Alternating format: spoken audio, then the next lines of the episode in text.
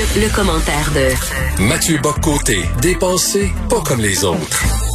Mathieu, j'ai lu ta chronique sur l'Écosse et la police de la pensée et j'ai capoté. Mais c'est quoi ça? C'est complètement débile. Je me suis dit, coudon, il invente tout ça, Mathieu, ça n'a pas de maudit bon sens. Alors, écoute, c'est la police de la pensée de vraiment pousser à l'extrême, là. Alors voilà, ça se passe. Moi, la première fois que j'ai lu sur ça, j'étais aussi perplexe. Je me disais, bon, on exagère, il y a probablement quelque chose d'un peu fou, on va retourner à la source. Et, là, le problème, c'est que ça ne, mentait pas. Alors en gros, Oumza Youssaf, qui est le ministre euh, de la Justice en Écosse, porte un projet de loi sur les crimes et propos haineux. Et euh, M. Youssaf, donc, nous dit euh, la lutte contre les propos haineux doit aller jusqu'au bout d'elle-même. Donc, on sait, première, première euh, parenthèse, première note, on sait qu'aujourd'hui, fondamentalement, toute critique du progressisme ou de l'idéologie dominante peut être placée dans les propos haineux tôt ou tard, d'une manière ou de l'autre. Ça, on le sait. Mais poussons plus loin, il nous dit il faut mener cette lutte-là de la manière la plus complète qui soit. Et il pose la question pourquoi devrait-on accepter que des propos qui ne peuvent être tenus en ondes, au pub, au restaurant ou en public, on puisse les tenir à la maison. Donc, il faudrait aussi que désormais, au nom de la lutte contre les propos haineux, on puisse contrôler ce qui se dit dans les demeures. Là, ça provoque une réaction assez vive, notamment celle, il faut le dire, de Rowan Atkinson, alias Monsieur Bean. Mais quoi qu'il en soit, euh, réaction assez vive, parce que les gens se disent, bon là, qu'est-ce que ça veut dire? Il y a plusieurs possibilités. La première, c'est que, imaginons qu'on invite des gens à la maison, puis quelqu'un interprète mal notre propos, ou le comprend mal, ou tout simplement n'aime pas ce qu'on dit. Eh bien, est-ce que c'est une invitation à la délation du propos jugé haineux à la maison? Quand on pense aujourd'hui, par ailleurs, à l'éducation euh, bizarre, contemporaine, qui pousse la jeune génération à voir partout des micro-agressions et des propos haineux, est-ce qu'on invite les enfants à pratiquer la délation de leurs parents qui pourraient tenir à la maison des propos n'entrant pas dans la conformité du régime? Alors, est-ce que c'est pas un appel à la délation? En quoi, en quoi ce n'est pas la stasie? Donc là, on verra jusqu'où ça va aller, ce projet de loi-là, parce que ça c'est encore objet de contestation. Mais en ce moment, en Écosse, dans un pays occidental, civilisé, développé, euh, qui est une démocratie, M. Oumza Youssaf considère qu'il est nécessaire que l'État désormais rentre dans les maisons pour contrôler le contenu des conversations. C'est à la fois étonnant parce qu'on se dit mais c'est c'est fou raide et de l'autre côté c'est presque logique, c'est-à-dire la lutte supposer contre ce que j'appelle les propos haineux, qui est en fait une volonté, euh, ce que j'appelle moi le nettoyage éthique hmm. de la culture. Hein. Eh bien, cette idée qu'il faut purger la culture du mal qu'il a entré, mais pourquoi s'arrêter aux portes de la demeure si la demeure est l'ultime lieu où se taire ce qu'ils appellent la haine? Euh, est-ce qu'on n'a pas Valérie Tante qui a déjà pensé ici à faire des, des brigades anti-rumeurs pour surveiller les conversations de supermarché, pour corriger les propos inexacts sur l'immigration qui seraient relayés? Donc c'est la logique de l'époque. Euh, et en ce moment, l'époque est en marque son avant-garde en Écosse. Non, non, mais écoute, la prochaine étape, c'est qu'on va essayer de tenter de voir à quoi on rêve la nuit. Euh, si on a des rêves qui sont politiquement corrects ou euh, qui sont incorrects. Ben, en fait, tu ne crois pas si bien dire, parce que c'est moins la question du rêve la nuit, mais ce à quoi on pense sans le savoir le jour. Il y a, par exemple, de plus en plus, c'est des tests qui sont généralisés dans l'entreprise, euh, aux États-Unis, notamment quand on va avoir des cadres qu'on veut s'assurer, ou même dans l'université quelquefois, qui soient euh, conformes aux nouvelles exigences diversitaires. On va, par exemple, leur faire passer souvent des tests d'association implicite. C'est un peu à la mode, ça pour voir si ils auraient en eux des biais inconscients, euh, des préjugés inavoués et même inconscients à l'endroit de telle ou telle minorité, et ainsi de suite.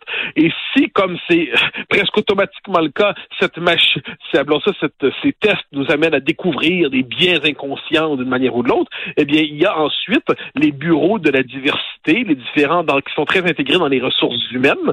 On le voit dans les universités, on le voit aussi dans l'entreprise privée, qui sont là pour donner des ateliers, des diversity training, mais ils appellent ça euh, des, des, ateliers sur la diversité pour rééduquer ceux qui porteraient en eux des pensées coupables, tout en sachant, ne l'oublions pas, et ça c'était, on en parlait un peu il y a quelques semaines euh, dans les journaux américains, que quand on regarde les, les dans ces ateliers-là sur la diversité, ateliers antiracistes, si vous critiquez la notion de racisme systémique, oh surprise, vous êtes raciste.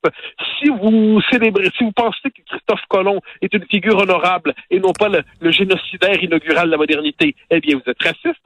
Donc toute une espèce de, de, de, dispositif idéologique qui se déploie et qu'on doit prendre au sérieux. Euh, évidemment, la tentation devant ça, c'est de dire ben, c'est des folies, c'est c'est des dans les marges, ça compte pas. Et moi, en ces matières, j'ai tendance à croire que l'époque là-dessus, les mauvaises, les mauvaises idées circulent très rapidement et les mauvaises idées qu'on voit en Écosse aujourd'hui ou qui sont dans le monde dans l'entreprise aux États-Unis finissent d'une manière ou de l'autre, et c'est déjà le cas, à pénétrer notre propre société. Donc, devant de telles euh, propositions, euh, je pense qu'on est tout, on a tout intérêt à regarder ce qui se passe avec beaucoup d'intérêt parce que ça va nous frapper tôt ou tard.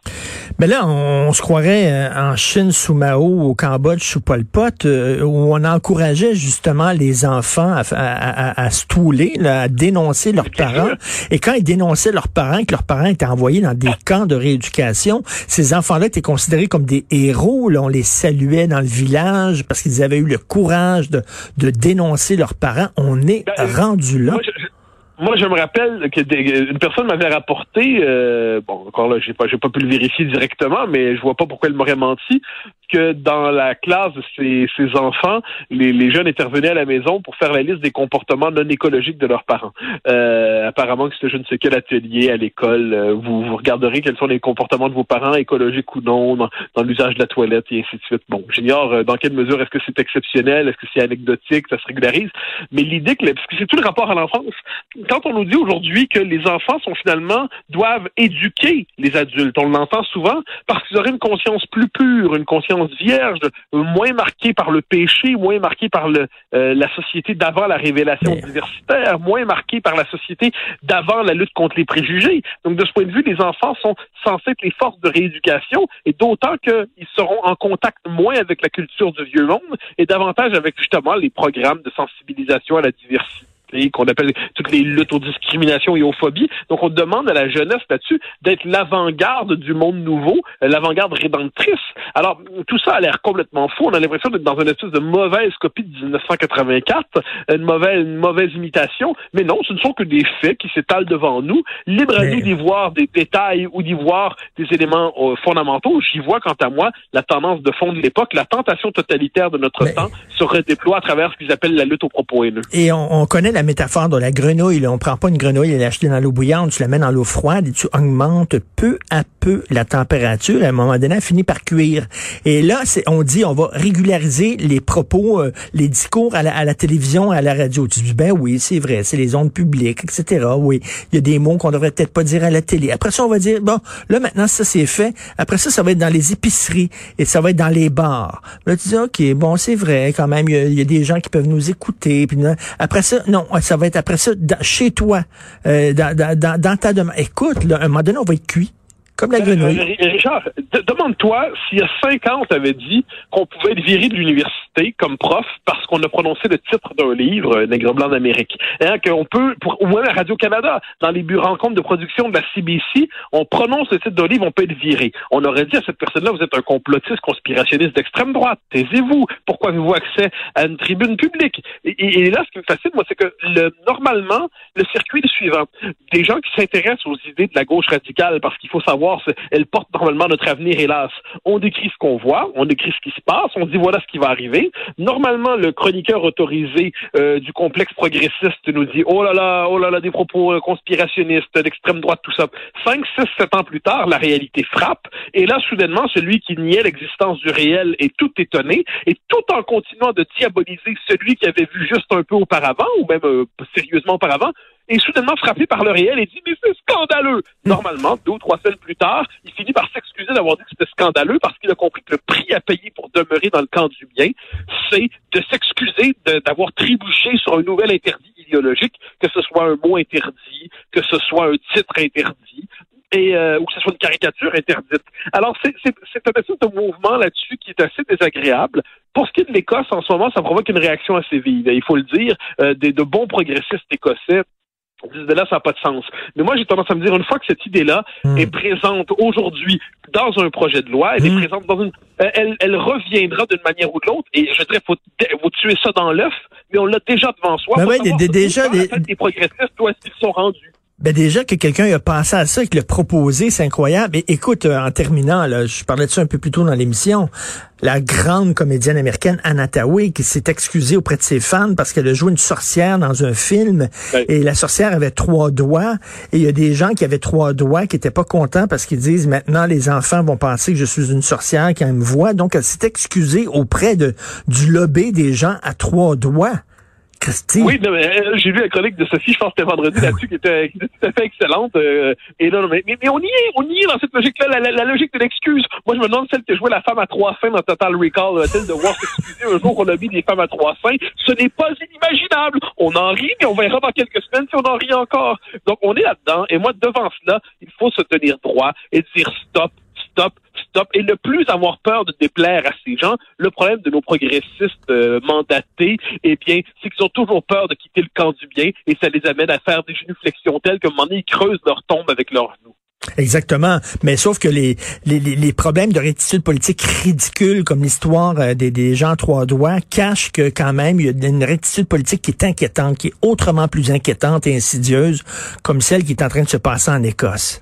Oui, puis j'ajoute juste un petit dernier détail. Il est facile de se débarrasser d'un homme fou. Aux États-Unis, ça vient d'arriver. Très bien.